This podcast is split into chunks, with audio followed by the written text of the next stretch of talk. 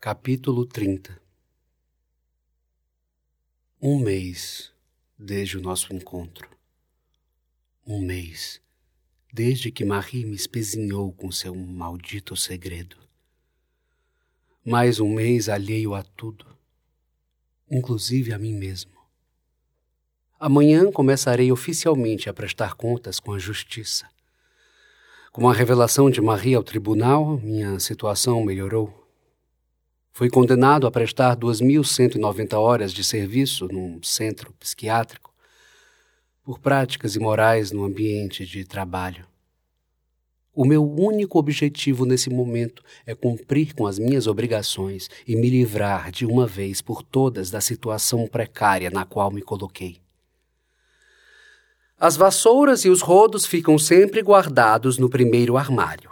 Os panos limpos estão no terceiro armário. Nas duas primeiras gavetas, as flanelas, nas outras, os panos de encerar o chão. O aspirador de pó está guardado na caixa do canto. Aqui está seu uniforme de trabalho, diz uma senhora de sobrancelhas hirsutas. Ela me entrega um uniforme marrom. Pelo que vejo da roupa, já fora bastante usada. Seu horário de chegada é sempre às seis horas da manhã. Qualquer atraso ou comportamento inadequado será notificado imediatamente à polícia. Estamos entendidos ou ainda lhe resta alguma dúvida? A rispidez transcende suas palavras. Claramente, parece sentir nojo de mim, pela altivez de cada sílaba pronunciada. Eu não me importo. Não, madame. Obrigado pelas instruções. A propósito, sou Thérèse Brun. Caso precise de algo, reporte-se apenas a mim. Durante a manhã, quando o sol está leve, alguns pacientes ficam pelo jardim. Em hipótese alguma, fale com eles. Antes que eu lhe diga algo, a mulher se retira do quartinho de limpeza. Praticamente todos os funcionários se vestem de branco. Eles estão sempre transitando com seus afazeres tão rapidamente que nem sequer olham para os lados. Talvez nem saibam que existe um novo faxineiro. Eu sou praticamente invisível aqui. Tenho estado invisível, dias a miúde. Talvez essa seja a minha maior punição. Se existe algo do qual não podemos fugir, esse algo é o julgamento do outro. A mesma sentença que nos condena também nos absorve. É hipocrisia dizer que isso não nos afeta, direta ou indiretamente. O corpo é uma enseada de águas de outro corpo. O outro também é afetado por nossas marés, como em Vigiar e Punir, de Foucault. Li há exatamente uma década. Algo marcou. O adestramento, fantasmagoria da correção, a punição. Estou no jardim com alguns penduricalhos. Madame Brun solicitou que eu os pendurasse nas árvores. Enquanto realizo a tarefa, olho em volta e me pergunto por que verdadeiramente estou sendo punido. Não tenho resposta. Na terra de minhas palavras tem uma geada. Às vezes tenho a impressão de ouvir um som aliterante. Não sei de onde vem. Olho novamente em volta. Não sei dizer qual a diferença entre mim e os outros pacientes. Vejo seus olhares perdidos pelos galhos, pelas nuvens. Eles ficam por um tempo duradouro com os olhos fixos na mesma direção, assim como eu. Eles parecem não enxergar verdadeiramente a direção, assim como eu. Eles olham para si, olham no fundo de seus próprios olhos. Talvez estejam aprisionados dentro do próprio corpo. Talvez queiram estar ali, somente em sua própria companhia. São seus próprios almanaques, e o mundo que construíram para si pode ser infinitamente mais interessante do que o mundo exterior. Não que eu queira romantizar a loucura, mas a razão nem sempre é suficiente. Chego em casa com um latejo na lombar. Os últimos meses me foram tão sedentários que perdi o costume de fazer qualquer coisa além de caminhar da cama para a geladeira, ou da geladeira para o banheiro, ou do banheiro para a cama. Depois de tomar um relaxante muscular, abro a última garrafa de vinho que resta. O cotidiano vai me levando nessa correnteza morna de ações insignificantes, sem mudança alguma de fluxo. Nada de inédito acontece no trabalho. Outro ano se iniciou há cerca de quase 50 dias e eu nem percebi. Não fiz as minhas metas de ano novo como nos anos passados. Também não desejei nada. Apenas vi da varanda, acompanhando com um maço de cigarros os fogos de artifício dançarem no céu. Os dias de trabalho no centro psiquiátrico chegaram ao fim, não foram o calvário que eu imaginava que seriam. Hoje é meu aniversário. Não que isso tenha alguma importância, mas me serve de combustível para sair de casa. Ando pela Avenue Jean Médecin até chegar à Promenade des Anglais. Observo a paisagem, recordando-me do meu primeiro passeio em Nice. Foi exatamente assim, andando pelas calçadas, observando as pessoas, as casas e tentando me familiarizar com a ambiência.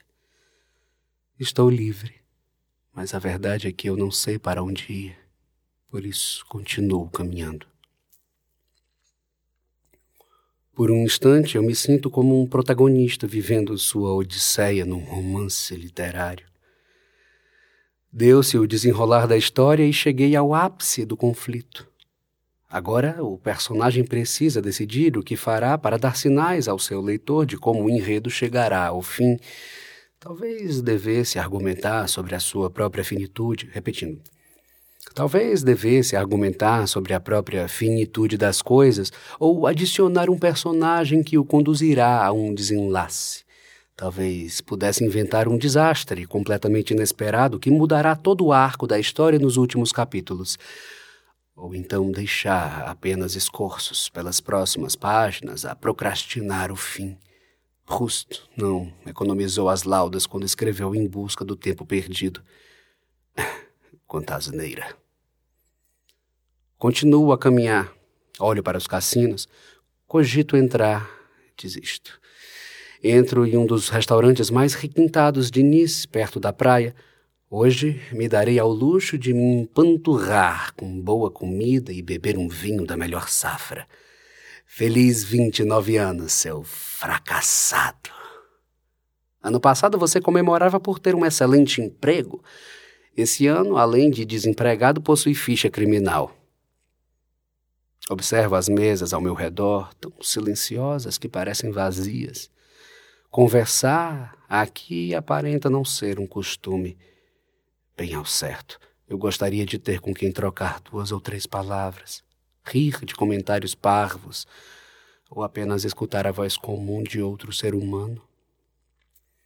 Continuo a observar o lugar ostensivo, repleto de pessoas caras que mal deixam seus olhos encontrarem-se num diálogo Vejo uma mulher que acabara de entrar. Não apenas uma mulher, mas uma deslumbrante mulher.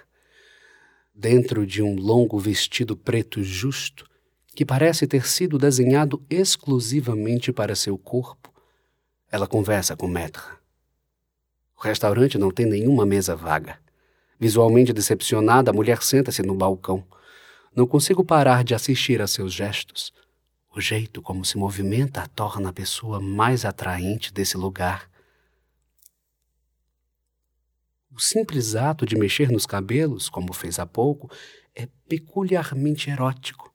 Não consigo entender bem, não há um traço selvagem. No entanto, algo em sua energia emana sensualidade. A mulher, cujos cabelos são mais lisos que a pele, acaba de pedir uma taça de vinho tinto. Ela põe a bolsa no banco ao lado e observa o restaurante, assim como eu. Começo a imaginar motivos possíveis para estar ali. Pode estar esperando alguém, ou mesmo pode ter tido um encontro desmarcado. Descarto instantaneamente a segunda possibilidade. Quem, na posse das suas faculdades mentais, ousaria fazer uma mulher como esta esperar? Ela também pode ter saído de alguma cerimônia monótona e veio tomar uma última bebida antes de dormir. Ou então é apenas uma alma solitária, vagando sobre o tempo, em lugares escolhidos no percurso de uma caminhada sem rumo, assim como eu. Eu sinto o desejo de convidá-la para sentar junto a mim.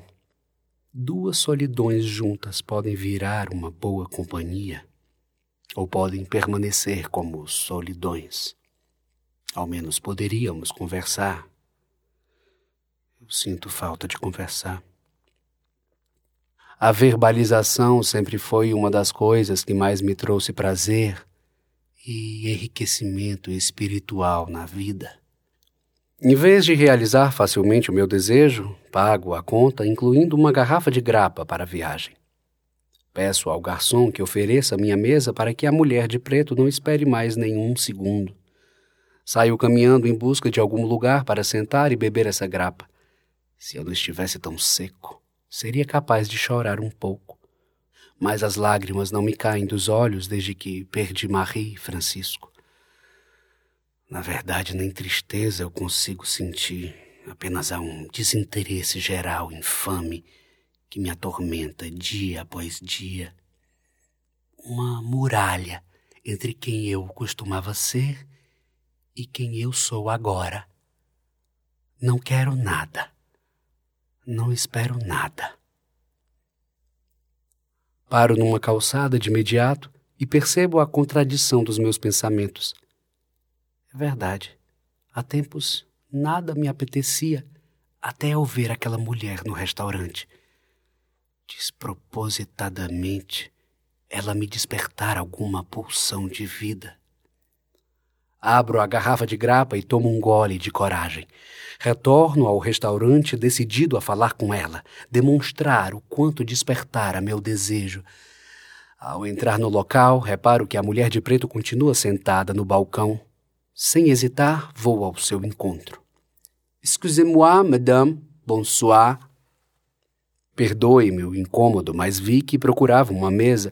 Como eu já estava de saída, pedi ao garçom que lhe desse preferência. Não pude deixar de notar a sua decepção quando chegou. Inclusive, imaginei que a essa altura já estaria sentada. Bonsoir, monsieur. Eu agradeço a atenção. É muita gentileza sua mas eu vou permanecer no balcão. O que você viu era apenas uma cena. Sua voz é roufinha. Algo deve tê-la alterado. Álcool, talvez. Desculpe, eu não compreendi. Não tenho dinheiro para pagar um jantar no restaurante desse cacife. Venho nesse horário exatamente por saber que está lotado irei esperar no balcão. Quando alguma mesa vaga, eu alego ter perdido a vontade de jantar e permaneço aqui. Assim não se torna uma situação deselegante. Uma mulher vir a esse restaurante e ficar apenas no balcão. Escuto-a com atenção. Por que esse balcão? Há restaurantes bons nessa região onde um jantar custa o mesmo valor que a taça de vinho que você está tomando. Eu sei. Entretanto, esse com certeza me trará mais lucro. Mais uma vez, não a entendo. Poderia elaborar melhor? Sou prostituta. Congelo o olhar, perplexo. Jamais imaginaria ouvir isso. Não obstante, o que está sempre falando silenciosamente é o corpo. Só uma coisa me espanta mais do que o fato dessa mulher ser uma prostituta: ela me dizer tão honestamente não esperava por isso. Me desculpe a reação. Já estou acostumada. Você trabalha todos os dias? Eu esperaria outras perguntas, como, por exemplo, quanto eu cobro. Só estou tentando tornar isso mais simples. Não sou muito bom em expressar desejos assim tão diretamente. Então me deseja? Sim, desejo. O que você deseja especificamente? Você. Cobro 500 euros por uma hora. Perfeito. Pago a conta da minha enigmática acompanhante. Caminhando pela rua, passamos num caixa eletrônico próximo. Eu saco dinheiro. Resolvemos isso na mais absoluta cordialidade de uma transação financeira. Aonde iremos? Ela pergunta. Em seguida, sugere um hotel. Vamos subir no castelo. Aponto para Le Chateau. É uma boa subida. Ainda sob a mesma nuvem de elegância, ela retira seus sapatos de salto alto. Seu vestido arrasta-se no chão. Também retiro os meus calçados. Seguimos pela orla. É quase madrugada. Daqui de cima a vista é linda.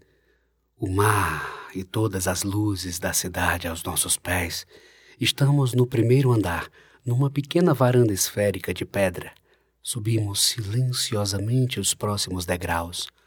Paramos um pouco nas escadas para tomar fôlego. A mulher, cujo nome e a vida eu não conheço, me encara. Eu a encaro de volta e pergunto: Algum dia já cometeu uma loucura? Uma dessas loucuras que nem mesmo você acredita que cometeu. Viajei até a Cordilheira dos Andes de moto, sozinha e grávida. Havia terminado um casamento. Estava perdida, não sabia para onde ir, não sabia se queria ter o bebê. Eu só precisava me sentir viva. Isso é verdade? Se eu dissesse que não, acreditaria em mim? Provavelmente. Por que virou prostituta? Tédio, necessidade. A prostituição, na realidade, tem sido uma grande redescoberta sexual. E você? Que loucura você cometeu? Me apaixonar. A paixão é um martírio. No fundo, todos nós gostamos de como ela nos fere. O sexo é fácil, menos doloroso. Nós nos fitamos por algum tempo. Tomo outro gole de grapa e abandono a garrafa no chão. Entro dentro de seu corpo com a fúria selvagem de um homem que há um considerável tempo não sentia uma mulher. Com movimentos fortes, sinto prazer em penetrá-la de costas. E no momento do gozo lascivo, só um olhar me vem à mente. Paro. Viro-a. Rasgo seu vestido. Beijo seus seios e sua boca, tentando fazer sumir esse olhar. Mordo-a. Tento escamotear o desânimo, não consigo. Abraço-a forte. Ela também me abraça. Um abraço tão forte e caloroso que parece saber das dores do peito. Nós nos soltamos, nos despedimos com a mesma cordialidade com a qual nos encontramos. As duas horas se esgotaram. Não perguntei seu nome, nem soube da sua vida. Tudo isso bastou para que a noite se tornasse única. Nunca me esquecerei desse aniversário. Retorno para casa, afetado por saber que ainda sou capaz de ter emoções e com uma pequena teoria. Vez ou outra, é possível encontrar amor nos braços de um desconhecido. Minha visão está um pouco embaçada. Abro com um pouco de dificuldade o portão de baixo e subo para o meu apartamento. Sento-me Pego uma taça pequena para terminar a garrafa de grapa. Nunca mais havia parado aqui. Olho para outra cadeira e me vem uma saudade boa. Ela costumava ser ocupada por Francisco Garcia. Poucas coisas são tão boas quanto sentar numa mesa com um amigo e conversar sobre qualquer assunto. Bêbado e saudoso, vou até o quarto buscar uma caixa com as poucas coisas que guardei dele Sopro a poeira das imagens dos santos. Tatei-os com cuidado, porque sei o quanto eram sagrados para ele. O bule permanece intacto. Ao lado, suas cinzas bem guardadas em um cálice de vidro.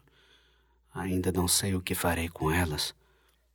Ponho os objetos de volta na caixa e, sem que eu possa evitar, a tampa do bule escorrega da minha mão, quebrando-se em vários pedaços. Apanho os cacos de porcelana, irritado com meu descuido, e antes que eu feche a caixa, descubro um pedaço de papel dobrado dentro do bule. Abro. não é apenas um pedaço de papel, é uma carta. Limpo os óculos na camisa e os ponho de volta no rosto. Caro Bernard, não sei quando essa carta chegará às suas mãos, por isso optei por não datá-la. Se estiver lendo isso, é sinal de que já não estou mais vivo. Peço que me perdoe por não ter contado sobre o câncer. Manter em segredo era uma forma de fingir e acreditar que ele não existia. Sente-se um pouco. Pegue um café ou uma taça de vinho. Vou lhe contar uma última história. Interrompo a leitura, pego a taça com a grapa e sigo para a varanda. Preciso de ar.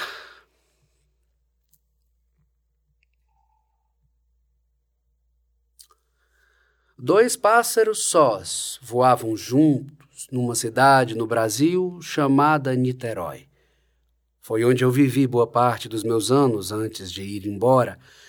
Um era um bem-te-vi, dorso amarelo e sobrancelha branca, que mais lhe parecia uma coroa.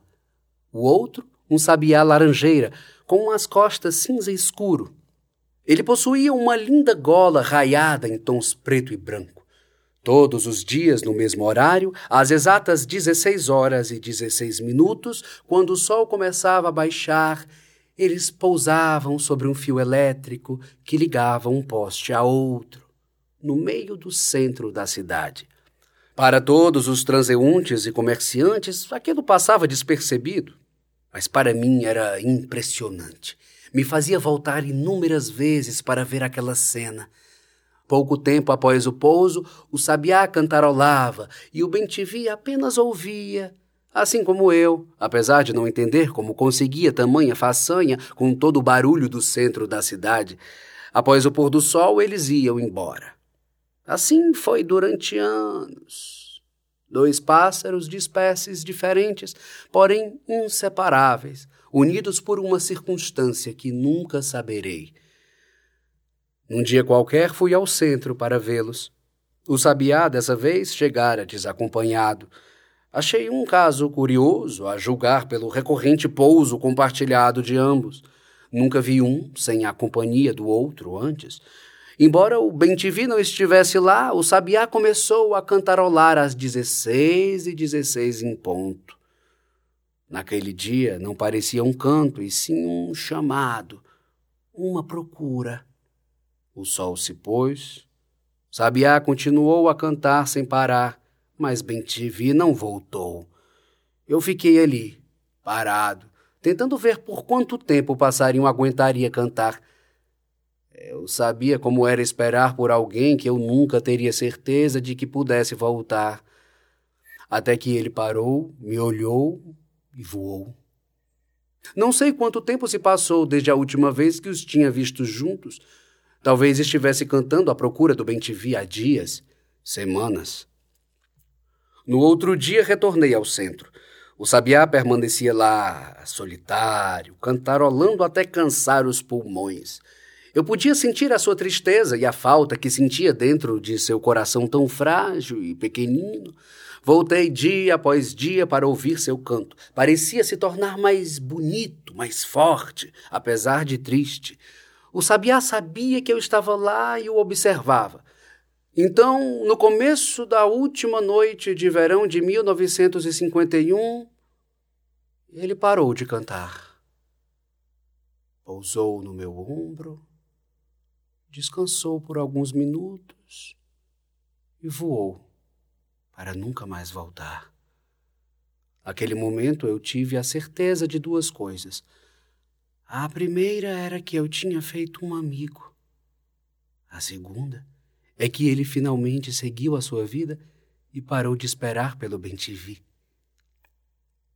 Nunca me esqueci disso. Aquele passarinho foi um dos meus poucos amigos nessa vida. Assim como você. Quero que saiba que você sempre será meu melhor amigo. O filho que nunca tive. Já vivi muito, rapaz. Conheci muitas pessoas, lugares, sabores e saberes. Devo dizer que é difícil encontrar homens de coração tão sinceros quanto o seu. Poucos homens são corajosos o suficiente para demonstrarem suas fraquezas. Poucos homens estão dispostos a assumir o risco. Poucos pagam preço por suas escolhas. O orgulho masculino é uma grande bosta. Portanto, faça um último favor ao velho cadáver aqui. Viva! O amor pesa tanto quanto a morte. Viva! Não estarei mais aqui para lhe aconselhar. Aproveite os intervalos de espera. Eles são tão importantes quanto as ações que deseja realizar. Te deixei tudo o que possuo para que você seja o sabiá que, depois de uma longa espera, decidiu voar por outro céu. Se não for possível com Marie, que seja com você mesmo. Com amor, Francisco Cecílio Garcia. Francisco, mesmo depois de ter partido, me diz o que fazer. Que ironia do destino. Um morto ensinando como viver. Levanto do chão da varanda em busca de um copo com água Sento-me de volta à mesa e leio mais uma vez a assinatura de Francisco. Francisco Cecílio Garcia. Repito lentamente. A história do garotinho que se perdera dos pais na saída da escola não era uma história qualquer. Francisco era o pequeno e corajoso Cecílio Tomo mais dois copos com água, tentando voltar à sobriedade. Essa noite fui arrebatado por sensações que pensava ter esquecido. Olho em volta e não me reconheço mais aqui. Eu não pertenço mais a esse lugar. Preciso ir embora. Mas não quero voltar para Paris. Não, não agora. Ando pela casa, ainda bêbado. Já está amanhecendo. Decido. Vou para Niterói. Começar do zero. Novas pessoas, novo clima, novas possibilidades, nova língua. Francisco me deixara sua casa em Niterói, no Rio de Janeiro, e depois posso conseguir um bom dinheiro no seu apartamento ao lado. Acordo no sofá às duas da tarde com uma carta de Francisco nas mãos. De ontem para hoje, Algo despertou dentro de mim. Não sei se me perdi da vida ou a vida se perdeu de mim, mas essa manhã eu me encontrei de novo. Compro as passagens sem pensar muito. Começo a encaixotar tudo no meu apartamento. Não levarei nada. Apenas o jogo de xadrez de Francisco, alguns livros e a ingênua esperança no peito de que as coisas podem melhorar. País novo vida nova. A semana foi destinada a resolver todas as burocracias. Malas prontas. Meu voo será daqui a dez horas. Aproveito para ir à praia me despedir do mar, mas antes preciso ir a um lugar. Passo nas Galeries Lafayette, compro um quadro grande. Nele há uma garota descendo uma ladeira de bicicleta. Muitas borboletas circulam seus cabelos assanhados pelo vento. O quadro é multicolor, feito a óleo. Apenas uma coisa me fez escolhê-lo: o sorriso tão autêntico da menina desenhada. Eu conheço um sorriso assim. Ele quase nunca aparece, mas existe e já me fez sorrir. Recebo o embrulho e sigo o caminho. Bernard? Oi, desculpe, eu não esperava visitas. Nossa, Quanto tempo faz que não o vejo? Só queria me despedir. Vai voltar para Paris? Estou indo morar no Brasil. Nossa, isso foi mais inesperado do que sua visita. Não devo mais nada à justiça. Isso é para você. Entrego-lhe o quadro. Sophie, ainda surpresa, sem jeito, desfaz o embrulho. Não sei o que dizer. Obrigada. É muito colorido. Eu senti falta da sua sinceridade, respondo com um sorriso calmo. Pensei que talvez fosse a hora de dar mais cor à sua vida. Preto e branco são cores. Você me entendeu. Sorriu novamente, assim como ela. Sim, entendi.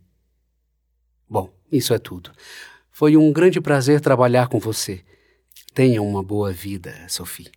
A sua amizade foi muito importante para mim. A sua amizade também foi muito importante para mim. Apesar de tudo o que houve, eu sempre te desejei o melhor. Espero que tenha uma boa vida no Brasil. Eu também espero. Adeus, Sophie.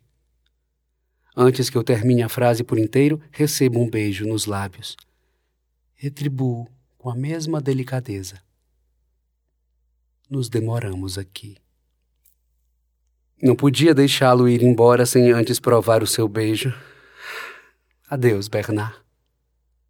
Eu poderia ter lhe dado outro beijo, ou ter falado mais sobre os meus planos, ou mesmo ter informado o meu endereço, mas não quis. Apenas agradeci ao mundo por aquele momento sincero ter acontecido. Ainda restam-me seis horas. Volto em casa e busco o cálice de vidro com as cinzas de Francisco. Durante o tempo que passou desde sua morte, não tive coragem de me desfazer de suas cinzas Está na hora de espalhá-las. Chego à praia, o sol já se pôs. Observo o mar, tendo a certeza de que estou fazendo a coisa certa. Pensei em levá-las comigo para o Brasil, afinal, fora onde o meu amigo veio à vida. Todavia, recordei-me da conversa que tivemos exatamente aqui, na beira deste mar, sobre essas pedras de cristais de rocha. Francisco me dissera sem qualquer dúvida: Nice era a sua casa.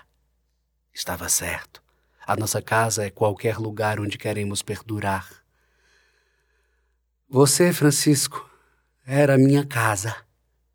Adeus, meu amigo. Nice está fria, calada, sob tons cinzentos que pairam pelas nuvens. Dobro a minha calça jeans e molho meus pés na água. Abro cuidadosamente o cálice. Com a mão direita, retiro um punhado do que sobrara de Francisco e jogo lentamente por sobre as águas. Percebo o vento esvoaçar os vestígios ainda unidos à minha mão. Repito o mesmo processo, sucessivamente, até que só reste do meu querido amigo uma boa lembrança. Agora está na hora de ser o sabiá.